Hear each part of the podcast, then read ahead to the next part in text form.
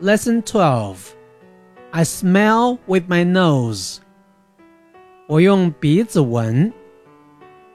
Part 1 Listen and say Nose. This is my nose. I smell with my nose. Hmm, very good. Part 2 Let's chant. Smell, smell, smell. I smell with my nose. Smell, smell, smell.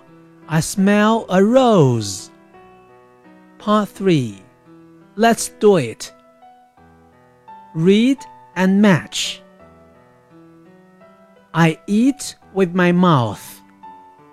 I smell with my nose. I hear with my ears. I see with my eyes.